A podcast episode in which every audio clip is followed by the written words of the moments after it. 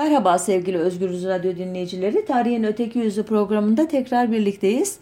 22 Ekim tarihli programımızda İnönü'nün başvekillikten uzaklaştırılmasının hikayesini anlatmıştım. Bu haftada kronoloji gayet uygun olduğu için 11 Kasım 1938 günü Cumhurbaşkanı oluşunun hikayesini anlatacağım. Yani 1920 5 Ekim 1937 ile 11 Kasım 1938 tarihi arasında yaşanan bence çok ilginç ve heyecanlı olaylar söz konusu.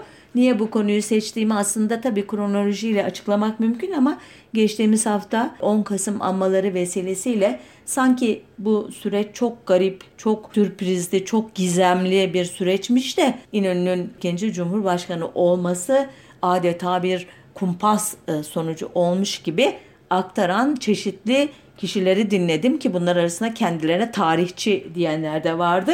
E, dolayısıyla bu dönemi anlatmanın bu konuda e, oluşturulan tezvirata da bir çeşit yanıt olacağını umuyorum. 25 Ekim 1937 günü başvekillikten resmen istifa ettikten sonra sadece Malatya milletvekili sıfatıyla evine çekilmişti İnönü.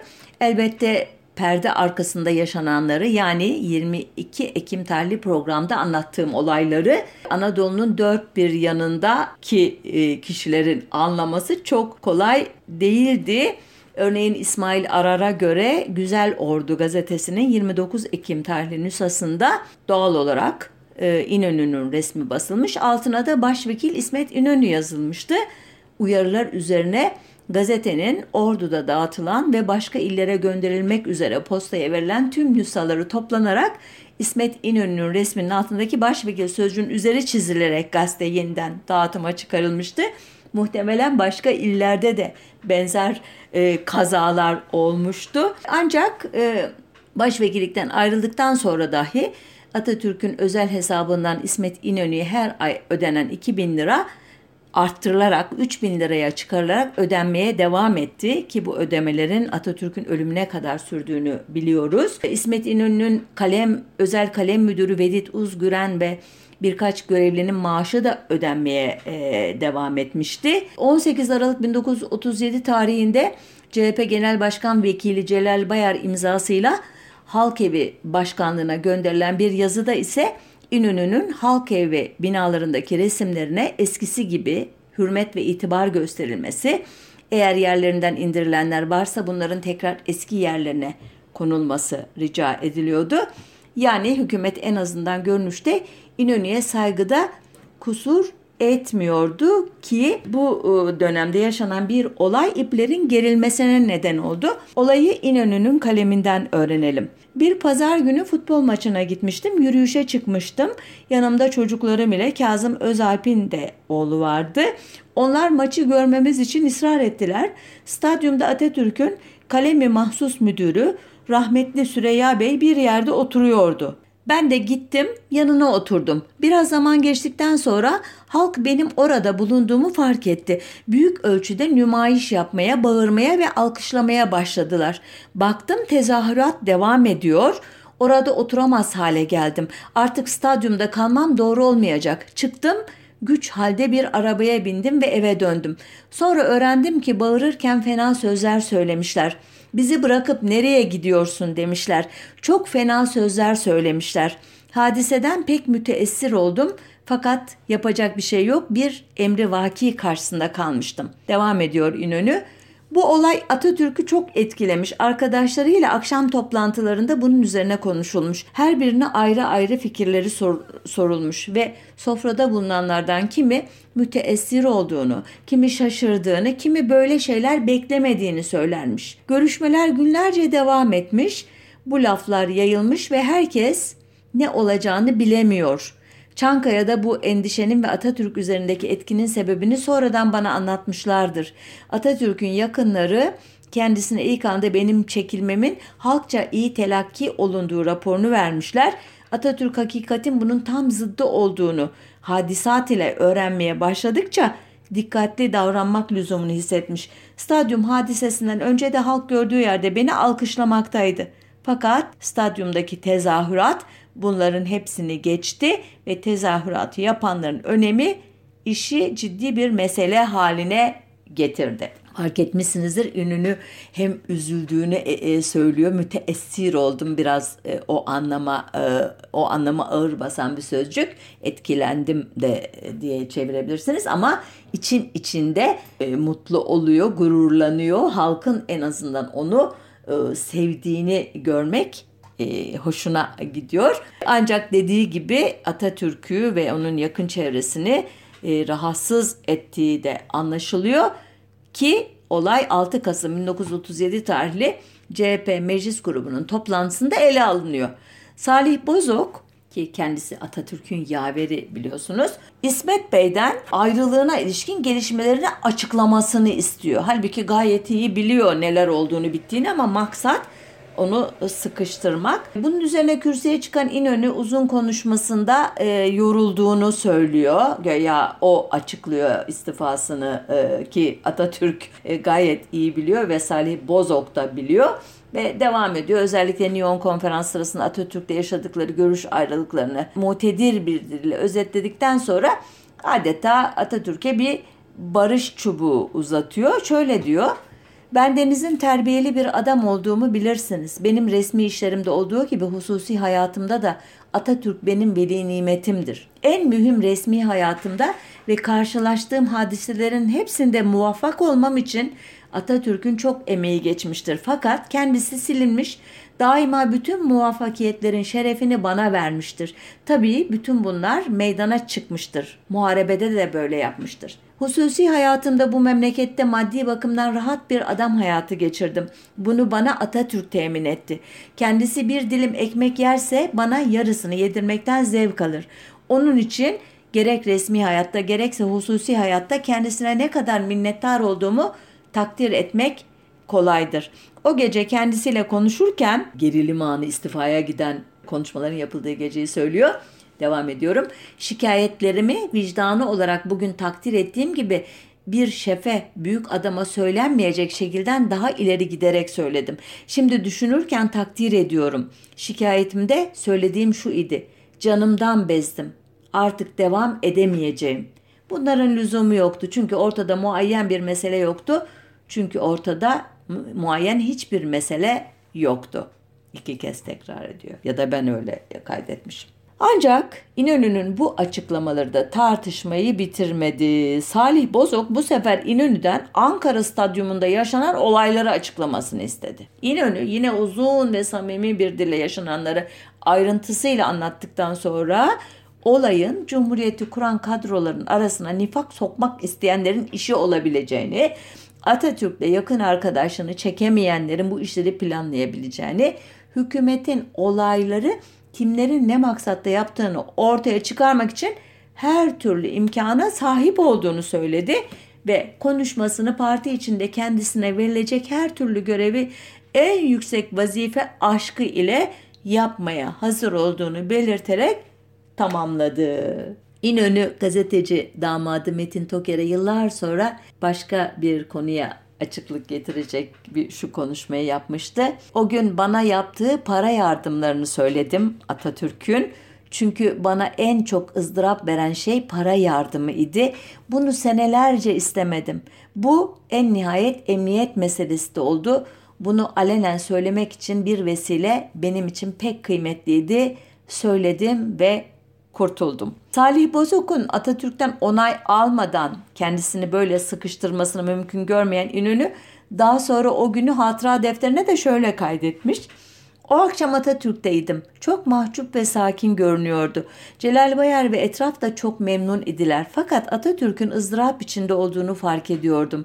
Sofrada bir hiçi bahane ederek bana karşı ansızın azami derecede arrogans yani kibir gösterdi ben sükunet gösterdim. Artık hiçbir münakaşaya girmeyecektim. İnönü aslında istese de münakaşaya girecek durumda değildi. Çünkü ağır bir tecride alınmıştı. Daha başbakanlıktan ayrılır ayrılmaz dediğim gibi biraz girişte anlattığım gibi gazetelerde ne ismi ne de resmi kalmıştı. Ardından İnönü ile ilgili haberlere son verildi. Hatta kendisi günlüğüne Lozan gününde dahi yani 24 Temmuz 1923 gününü kastediyor. Benim için kimseye bir kelime yazdırtmadılar diye şikayet ediyor ki bir zamanlar onun da içinde bulunduğu o yönetici elit başkalarına benzer bir muamele yapıp onları resmi tarihten pek güzel silmişlerdi. Şimdi kendisinin de başına aynı şeyin geleceğini hissetmiş olduğu anlaşılıyor bu satırlardan. Ancak şöyle bir durum da vardı. O başvekillikten uzaklaştırılmıştı ama CHP yönetiminde dramatik, önemli, radikal bir değişiklik olmamıştı. Yani İnönü'nün eski kadroları eski yerlerinde duruyorlardı. Bayar'ın kurduğu, kendisinden sorduğu kurduğu hükümet de neredeyse kendi hükümetinin tıpatıp aynısıydı. Sadece Refik Saydam yeni kabinede yer almamıştı. Dolayısıyla İnönü siyasi seçkinler üzerindeki gücünü koruyor olmalıydı.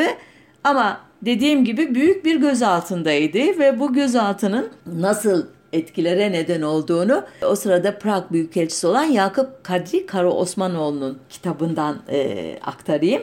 Kara Osmanoğlu İnönü'nün sağlık nedenleriyle görevinden ayrıldığını duymuştu Prag'dayken. Ancak Ankara'ya geldiğinde e, onu büyük kulüpte gayet sağlıklı bir halde görünce de şaşırmıştı doğal olarak. Ancak İnönü kendisine eskisi kadar yakın ve sıcak davranmamıştı.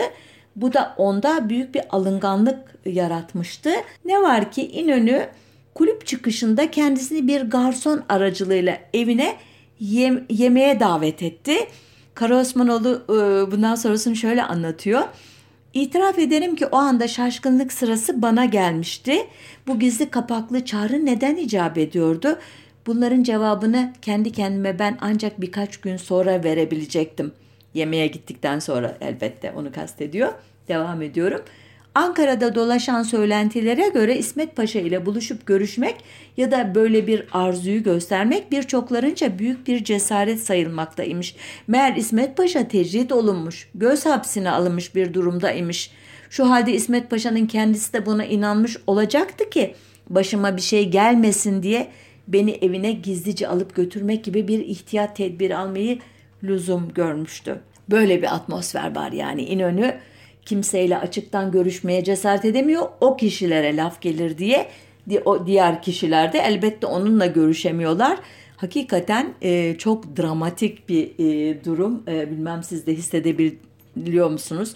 Ta milli mücadeleden beri bu e, Kemalist hareketin en önemli ikinci kişisi birdenbire e, istenmeyen adam persona non grata oluyor diplomatik terimlerle. Ancak Atatürk'ün ilk kez 1936 yılı sonlarında açığa çıkan, 1937 yılında iyice bozulan ve 1938 başında kesin olarak teşhis edilen hastalığının yabancı misyonlar aracılığıyla dış basında yer almasıyla birlikte ikilinin ilişkilerinde yeni bir döneme giriliyor. Bu hakikaten çok az konuşulan ve e, sanki e, hiç yok sayılan bir e, dönem. Örneğin Atatürk 1 Ocak 1938 günü gece saat 23.45'te o günlerde ağır bir grip geçirmekte olan İsmet İnönü'ye şu mektubu yazmaya oturuyor masasına. Benim sevgili dostum, kardeşim, aziz evladım. Dün akşam yeni yıl tebrikini aldım. Çok duygulandım. Derhal baş yaverimle senin hakkındaki sarsılmaz kardeşlik ve arkadaşlık hislerimle tebriklerimi bildirdim. Bu defa biraz uzunca süren rahatsızlığın senden ziyade beni üzdü. Zaman zaman seni yatağında ziyareti düşündüm. Rahatsız olmandan sakınarak bunu dolaylı yaptım. Artık iyisin. Yakın aldığım haberler bunu doğrulamaktadır. Tekrar seni, özür dilerim, yeni senenin senin, benim ve bütün Türk milletinin huzur, sükun ve parlaklıklar ile karşılaşacağının müjdesi gibi gördüğümü size ulaştırıyorum. Derin muhabbetle sarsılmaz kardeşlik, arkadaşlık hisleriyle gözlerinden öperim. Yani bu kadar sıcak, e, içten ve saygılı bir mektup bilmiyorum. Onca olaydan sonra şaşırtıcı geldi mi size? Evet şaşırtıcı ama aynı zamanda değildi. İnönü 1938 kışı boyunca hemen her hafta Çankaya Köşkü'ne çağrıldığını söylüyor. Ona kalırsa ikilinin ilişkisi Atatürk'ün 1938 ilkbaharında İstanbul'a gitmesiyle tamamen kopmuştu. Ancak Dolmabahçe Sarayı'ndan Atatürk'ün hasta olduğu kendisine bildirildiğinde derhal Atatürk'e bir mektup yazmış. Ondan izin çıkınca da İstanbul'a gitmiş. Hatta Mart ayında bir hafta Dolmabahçe Sarayı'nda kalmıştı. Atatürk'ün 1924 Mayıs 1938 tarihlerinde Hatay sorunu ile ilgili olarak çıktığı Adana Mersin seyahatinden yorgun dönmesi, ilk olarak yeni satın alınan Savarona yatında dinlenip 25 Temmuz 1938 tarihinden itibaren Dolmabahçe Sarayı'na nakledilmesi üzerine İnönü yine İstanbul'a gitmişti. İnönü'nün ifadesine göre ikili eskiden olduğu gibi arkadaşça bir hafta geçirmişti. Bunları tırnak içinde İnönü'den aktarıyorum. 9 Ağustos 1938 günü İsmet İnönü Cumhurbaşkanlığı Genel Sekreteri Hasan Rıza Soyak'a bir mektup yazmıştı. E, şöyle diyordu mektupta. Doktor Aras bana Atatürk'ün cihan değer selamlarını getirdi. Atatürk'e en derin saygılarla minnetlerimi ve en samimi afiyet dileklerimi takdim ederim. Bir münasip fırsatta yüce huzurlarını arz ederseniz size çok müteşekkir olurum. Sevgilerle selamlar.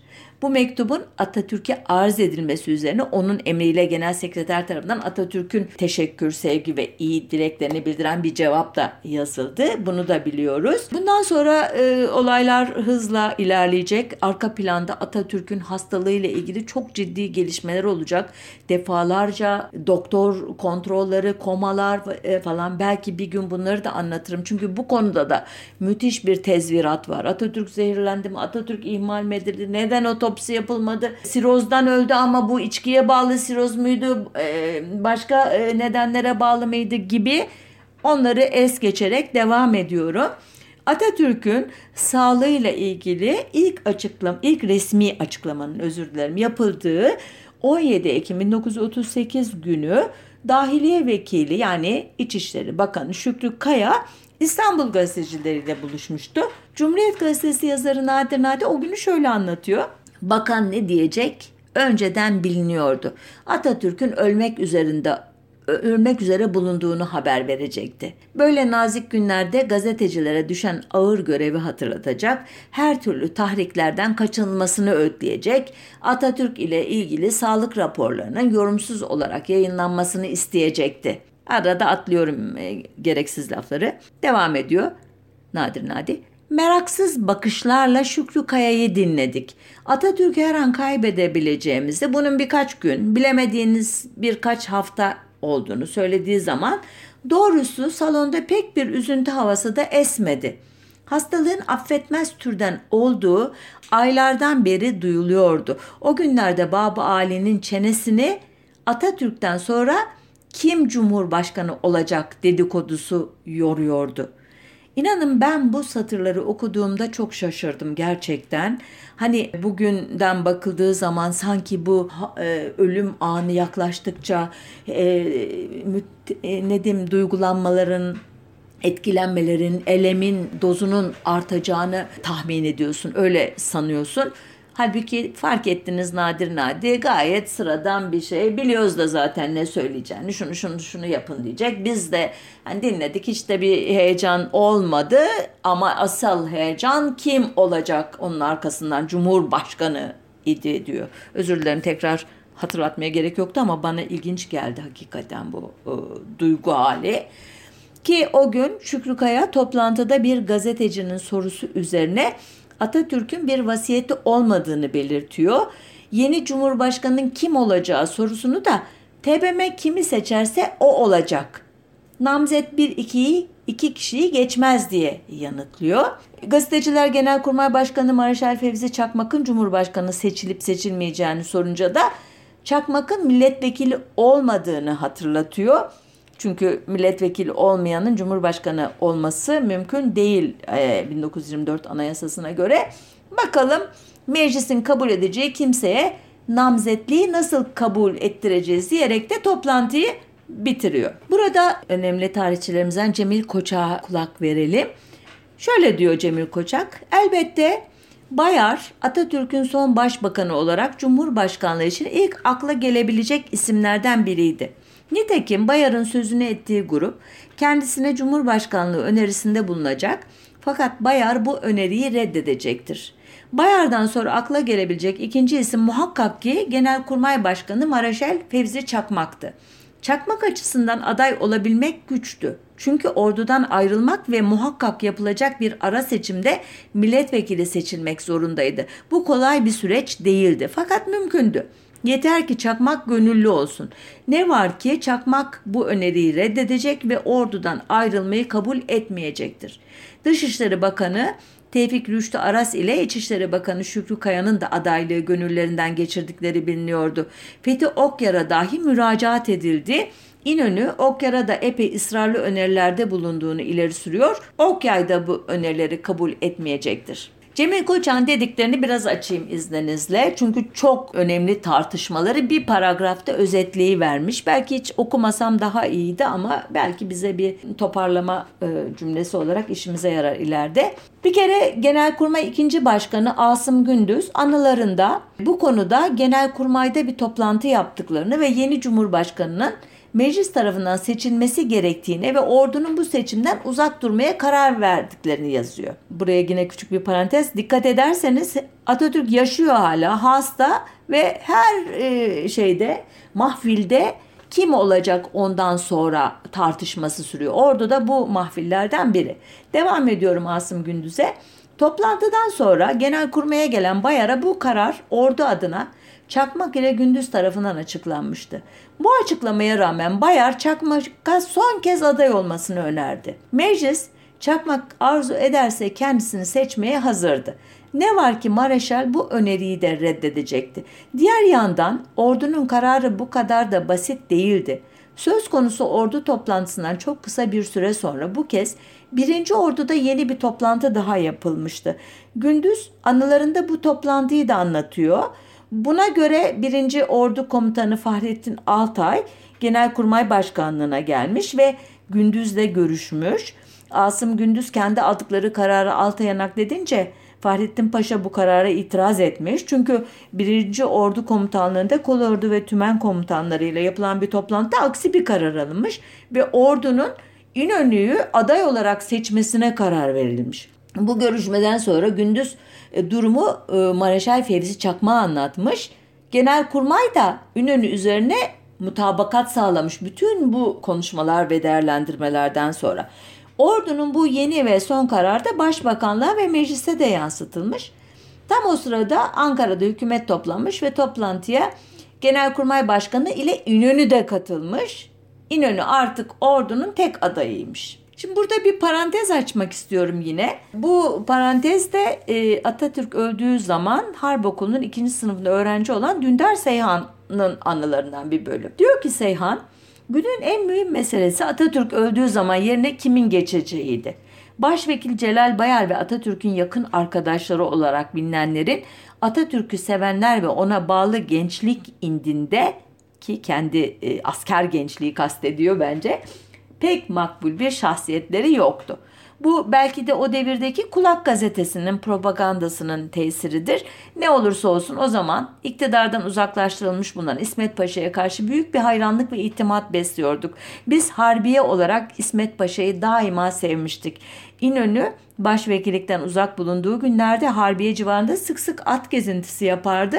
Onun geçtiğini gören biz Harbiyeliler hangi durumda olursak olalım hemen pencerelere fırlayarak büyük tezahürat yapardık.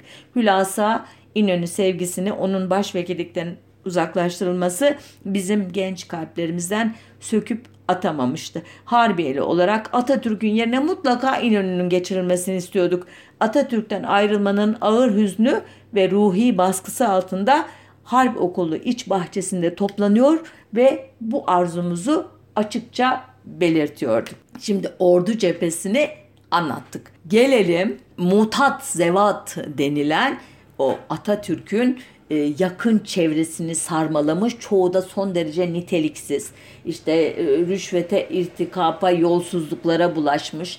Atatürk'e yağcılık yapan, e, bugünkü deyimle özür dileyerek söylüyorum yalakalık yapan, evet efendimci, e, onun e, özel hayatının e, çeşitli atraksiyonlarını düzenleyerek bir şekilde o kadroya eklemlenen o çapsız adamlar elbette bu durumdan hiç hoşnut değiller. Örneğin 20-26 Ekim 1938 tarihli bir İngiliz belgesinde Atatürk'ün koma halinde olduğu bir sırada önemli bir konuda İsmet Paşa'ya danışıldığının e, yazı e, danışıldığı yazılıyordu. İnönü yani kağıt üzerinde Cumhurbaşkanı adayı e, olabilecek gibi görülüyordu dış misyonlar nezdinde de. Buna karşı o mutat zevattan örneğin Dışişleri Bakanı Tevfik Rüştü Aras ki o biraz önce sarf ettiğim sözleri Tevfik Rüştü için sarf etmek istemem. Kendisi yine onların içerisinde çok çok nitelikli bir kadro idi. Aras İnönü'ye Washington Büyükelçiliğini önermişti. Yani onu saf dışı bırakmak için bir plan yapmış kafasında. Planına göre İnönü e, büyükelçi olursa milletvekilinden ve TBMM'den ayrılmak zorunda kalacak. Anayasanın 31. maddesine göre de biraz önce de atıfta bulunmuştum Maraşal Çekmak dolayısıyla madde ismi vermemiştim ama şimdi söylüyorum 1924 Anayasası'nın 31. maddesine göre Cumhurbaşkanı'nın TBMM üyeleri arasından seçilmesi gerektiğinden İnönü aday olamayacak. İnönü bu önerinin altında yatan nedeni iyi bildiğinden hemen reddetmiş ve e, bu olayı Hatıralar adlı işte güncesinde şöyle e, kaleme almış. Bir gün Tevfik Rüştü Bey gelmişti. Nevzat Tandoğan ile tesadüf ettiler. Bu da Ankara valisi. Bundan sonra Tevfik Rüştü Bey de her hafta muayyen bir gün gelirdi. Tatlı tatlı konuşur beraber yemek yerdik. Atlıyorum bir kısmını. Bir Aralık benim Amerika'ya büyükelçi tayin olacağım havadisi çıktı. Hiç haberim yoktu. Fena halde canım sıkıldı ve çok müteessir oldum. Şiddetli tepki gösterdim. İlk buluştuğum hafta Tevfik Rüştü Bey'e sordum. Evet dedi. Haber ilk benden çıktı dedi. Nasıl oluyor diye sorunca da şöyle izah etti. Siz her zaman söylerdiniz Amerika'yı görmedim derdiniz. Ben de bir vesile bulup sizin Amerika'yı tanımak ve incelemek arzunuzu gerçekleştirmek istedim. Tevfik Rüştü çok kurnaz olduğunu sanıyor. İnönü devam ediyor. Biraz önceki sözler bana aitti yani İnönü'ye değil. İnönü şöyle diyor. Kendisine teşekkür ettim ve kesin olarak kabul etmeyeceğimi, bundan vazgeçmesini bir arzuyu söylemiş olmamla onu bir vazife ile tamamlamak arasında fark olduğunu bildirdim. Çok sert konuştum ve seni mesul tutarım dedim. Hülasa çok şikayet ederek Tevfik Rüştü'yü bundan vazgeçirdim. Bazıları da bu mutat e, çevreden Atatürk'ü Ankara'ya getirerek meclisi feshetmesi ve seçime götürmesi için uğraşıyor. Ancak elbette Atatürk'ün hastalığı hızla ilerleyince bu mümkün olmuyor. Yine de Atatürk'ün hastalığının kamuoyuna resmen duyurulduğu 17 Ekim sonrasında Abdülhalik Renda'nın Cumhurbaşkanlığına vekalet etmesini önerenler oluyor. Şükrü Kaya, Tevfik Rüştara, Salih Bozok, Hasan Rıza Soyak ve Ali Çetin Kaya'dan oluşan İnönü aleyhtarı gruba katılmayan ve onların bu tür önerilerini dolaylı yollardan da olsa engelleyen bilin bakalım kim? Bu başvekil Celal Bayar. Hep hani söylenir ya niye o olmadı? Acaba e, onun ayağını mı kaydırdı İnönü ve arkadaşları? Bu dakikaya kadar fark etmişsinizdir. İnönü zaten çok güçlü değil. Aksine aleyhine bir sürü e, sivil çevrelerden gruplar var. Ama ordu içerisinde seviliyor ve Bayar böyle bir tavır alıyor. Neden? Yıllar sonra şöyle anlatıyor Bayar o günkü e, duruma müdahale edişini. Bazı kimseler el altından harekete geçtiler. Ya kendileri olmak istiyorlar yani Cumhurbaşkanı veya İnönü hesabına çalışıyorlardı. Ben şu prensibi ilan ettim. Kendim için hiçbir şey olmayacağım. Sonra beni İnönü aleyhine yahut başka birinin lehine çekmek parti tutmak üzere temayül gösterenler oldu. Dikkat edin uzun uzun açıklama yapmıyor ama o gün bir nedenle o karar almış. Ben bu kavgada taraf olmayacağım.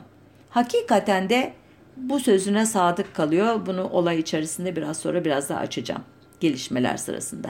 Bayar'a rağmen İnönü'ye e, Recep Zühtü ve ekibi tarafından suikast düzenleneceğine ilişkin haberler söylenti boyutunda aşarak ciddiyet kazanınca yani düşünün işleri nereye kadar vardırıyor bu ıı, çete. Ankara Valisi Nevzat Tandoğan'ın emri ile Ankara Emniyet Müdürlüğü Çankaya'daki Pembe Köşkü koruma altına almaya mecbur kalıyor.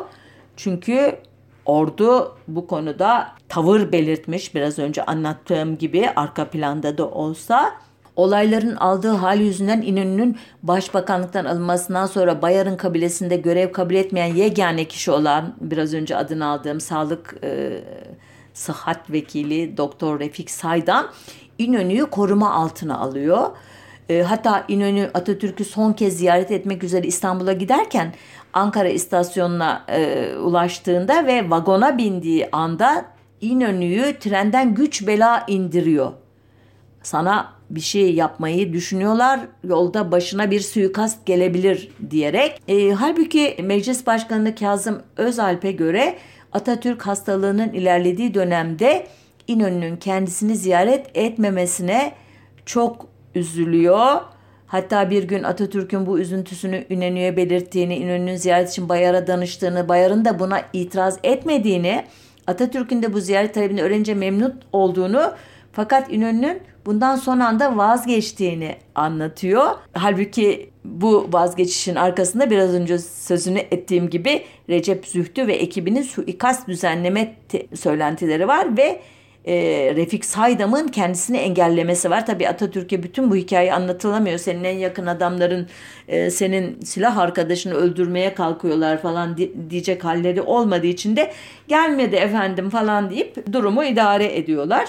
Kazım Özalp'e bakılırsa İnönü'ye bunun nedeni sormuş niye gitmedim falan diye o da ayrıntı vermemiş. Özalp daha sonradan Refik Saydam'ın bu ziyareti engellemek için uğraştığını hatta İnönü'ye eğer trene binerse bu trenin önüne yatıp bunu engelleyeceğini söyleyeceğini e, öğrenip bunu da açıklıyor ama tabii daha sonra bunlar ortaya çıkıyor. Aynı e, şekilde dönemin önemli gazetecisi Atatürk'e yakın bir şahsiyet olan Asım Usta günlüğüne şunları yazmış.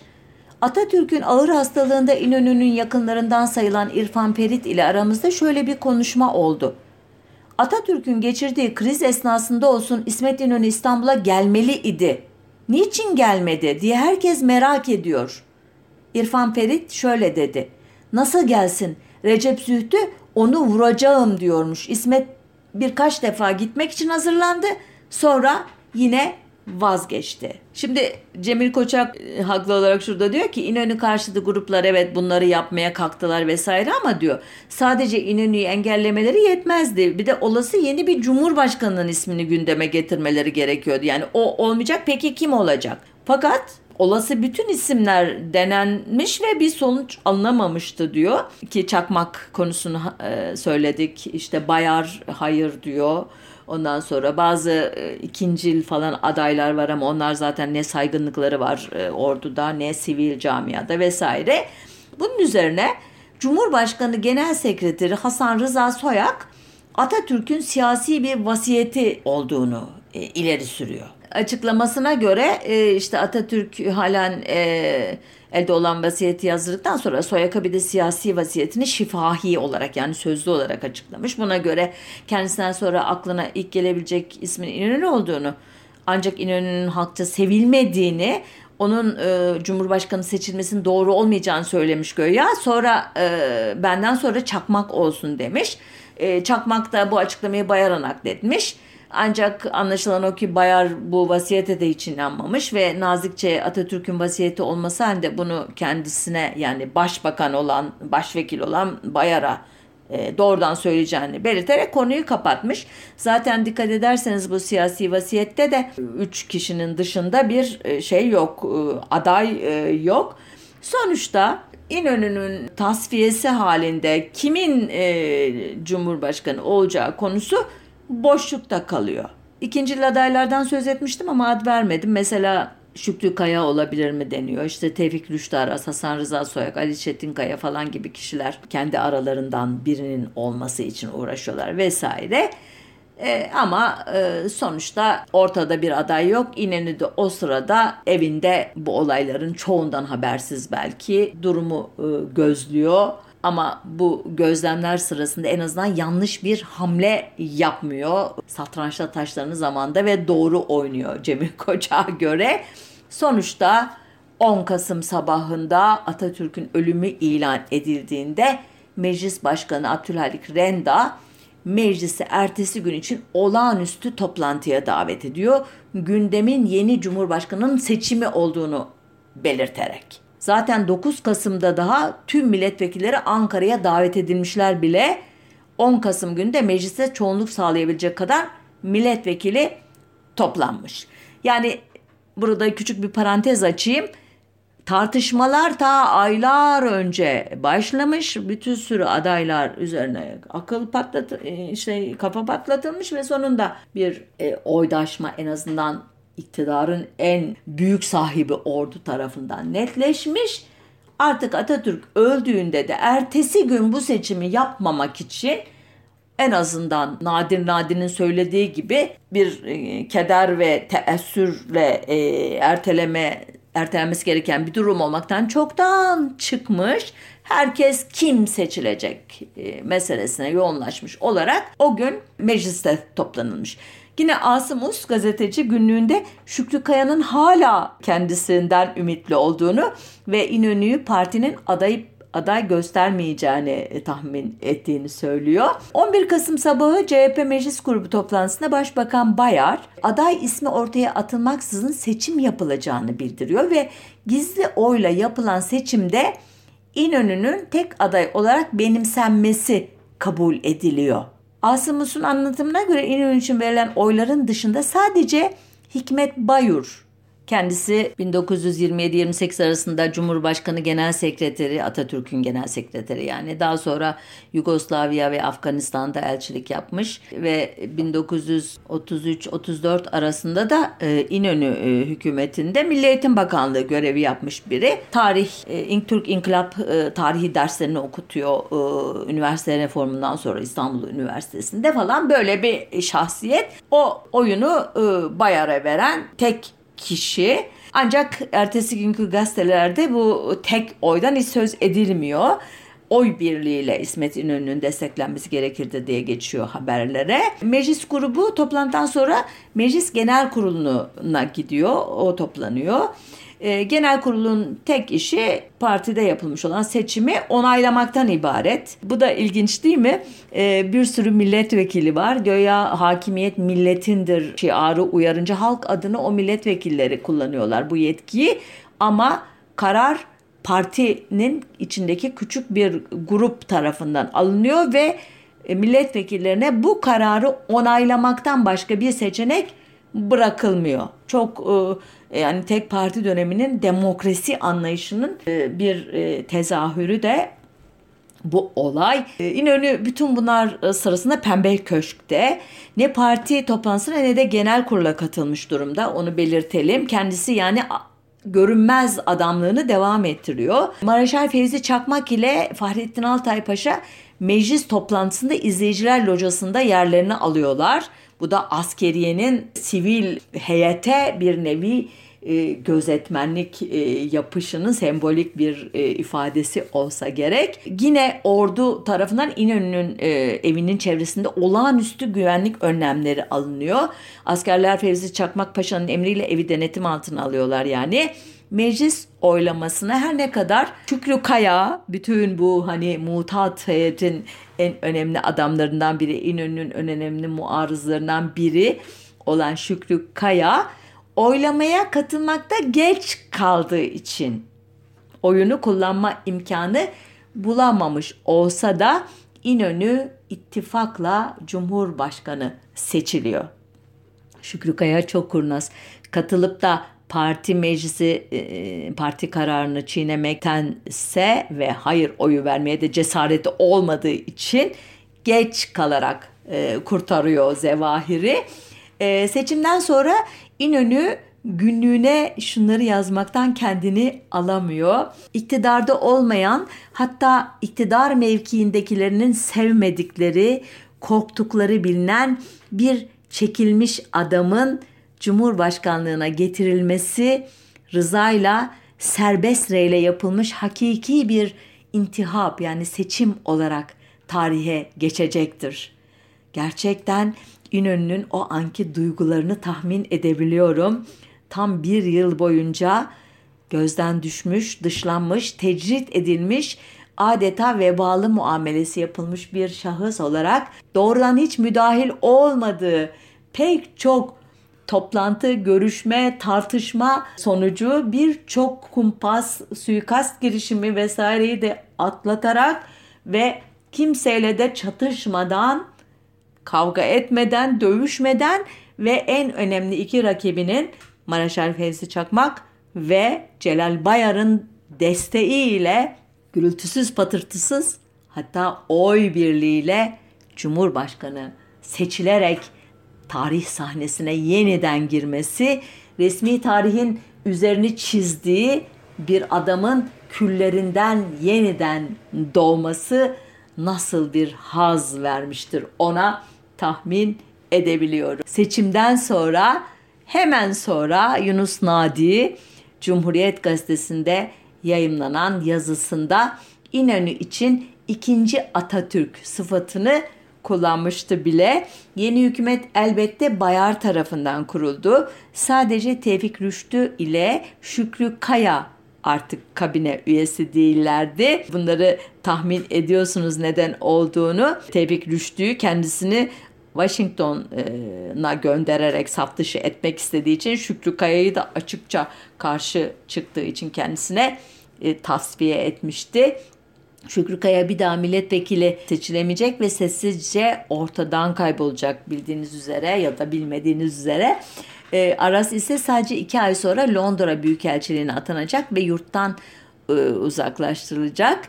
İnönü e, Aras'a e, kendisi için uygun bulduğu formülü uygulamıştır diyebiliriz yani ki böylece Tevfik Rüştü arasında politik kariyerinin sonu gelmiş oluyor. Hasan Rıza Soyak da biliyorsunuz At İnönü'ye e, karşı e, çalışan ekibin en önemli üyesi. Yok Atatürk'ün bana aktardığı işte sözlü vasiyetnamesi vardı falan filan diyerek işi hakikaten en uç noktalara kadar götürmüş biri. O Cumhurbaşkanlığı Genel Sekreterliğinden alınacak fakat yeniden milletvekili seçilecek. Yani İnönü bir anlamda Atatürk'e bir vefa e, borcu olarak onun en yakın bu adamlarından e, en önemlisi olan bu kişiye bir avans verecek. İnönü Atatürk için İslam'da yapılan cenaze törenine katılmadı fakat Ankara'daki törene e, katıldı. Yabancı basın İstanbul'da İnönü'nün eksikliğini kayda geçirmekte tereddüt etmedi elbette. Ardından e, Cumhuriyet Halk Partisi olağanüstü kurultayında partinin değişmez genel başkanlığına getirildi İnönü. Bundan sonrasını hızlı hızlı anlatacağım. E, ardından Atatürk döneminin ünlü muhalif isimlerini partiye ve meclise geri çağırdı. Bu kapsamda 1933'ten beri evinde adeta göz hapsinde yaşayan Kazım Karabekir Paşa ile 1926 İzmir suikastından beri işte yurt dışında e, bulunan Rauf Orbay siyasi itibarlarını yeniden geri kazandılar. Hatta Kazım Karabekir milletvekili ve meclis başkanı oldu. Rauf Orbay ise milletvekilinden sonra Tevfik Rüştü Aras'ın yerine Londra Büyükelçiliğine atandı e, yılların muhalifi Hüseyin Cahit Yalçın gazetecilik hayatına döndü ve artık CHP'nin yanında e, yer aldı. Fethi Okyar, Ali Fethi Okyar e, ki kendisi e, 1925'teki Şeyh Said isyanından sonra e, e, işte yumuşak bulunup görevi İnönü'ye devrettikten sonra Paris Büyükelçiliğine gönderilmişti. E, anlatmıştım bunu da bir programda. Paris'ten Ankara'ya geri döndü. Milletvekili ve bakan oldu. Daha Atatürk'ün sağlığında meclise geri dönmüş olan Ali Fuat Cebesoy önce bakan sonra da meclis başkanı oldu. Hep bunlar İnönü sayesinde oldu öyle diyeyim. Dahası Mustafa Kemal Atatürk'ün en azılı muhalifi Doktor Rıza Nur ülkeye geri döndü. Tıpkı Adnan adı var ve Halide Edip adı varın dönüşü gibi ki bunlar bu karı koca 1926 İzmir suikasti sırasında yurt dışında idiler. Bir daha da gelememişlerdi elbette. Çünkü o davada yargılananların kellesi gitmişti. Yeni yıla girildiğinde yani 1939'a girildiğinde Bayar hükümetinin durumu kritikti. Atatürk'ün son kabinesi döneminde yapılan yolsuzluklar hakkında açılan davalar e, Bayar hükümetini yıpratmış ve dahası basında bütün mahkeme safhalarını ayrıntılarıyla kamuya açıklanmasıyla işin iyice cılkı çıkmıştı. Sonunda Bayar istifa etti. Yerine İnönü'nün yakın siyaset e, yoldaşı Refik Saydam başbakan oldu. Geçiş dönemi böylece e, tamamlanmıştı. Bayar'ın e, bu tarihten sonra bir kenara atıldığını düşünmek bence yanıltıcı olur. Aksine İnönü Bayar'ın bu zor dönemdeki imtihandan başarıyla çıktığı kanısındadır. Ne var ki iktisat politikalarındaki görüş ayrılıkları Bayar'ın çekilmesini gerekli kılacaktır bir süre sonra. Yoksa İnönü Bayar'ın dürüstlüğüne çoktan ikna olmuştur. Bunu günlüğünde de açıkça belirtir. Nitekim yıllar sonra 1946'da Batı bloğuna dahil olma sürecinde bir muhalefet partisine ihtiyaç duyulduğunda Bayar adı ilk akla gelen isim olacaktır ve onun kurduğu, kuracağı yeni parti İnönü'den bazı e, şartları yerine getirmesi kaydıyla dış politikada değişiklik yapmayacağı ve layıklık prensibinden vazgeçmemesi kaydıyla onay alacaktır. Kısacası e, Demokrat Parti lideri olacak olan Bayar İnönü'nün Cumhurbaşkanlığı seçilmesinde çok hayati bir rol oynamış. O karışık dönemde tarafsız bir hakem rolünü başarıyla yerine getirmiştir. Elbette 1960'daki 27 Mayıs darbesinden sonra İnönü'nün tutumu e, Bayar ve çevresi tarafından hiç de vefalı bulunmayacaktır. Bu tarihçiyi okuyunca onlara da hak vermemek elde değil. Bir başka programda da o konuyu ele alırız. İnönü ne yapmıştı? 27 Mayıs arifesinde nasıl bir tutum takınmıştı e, sorusuna cevap ararız. Şimdilik buradan noktayı koyuyorum. E, sağlıcakla kalın, e, hoşça kalın diyorum.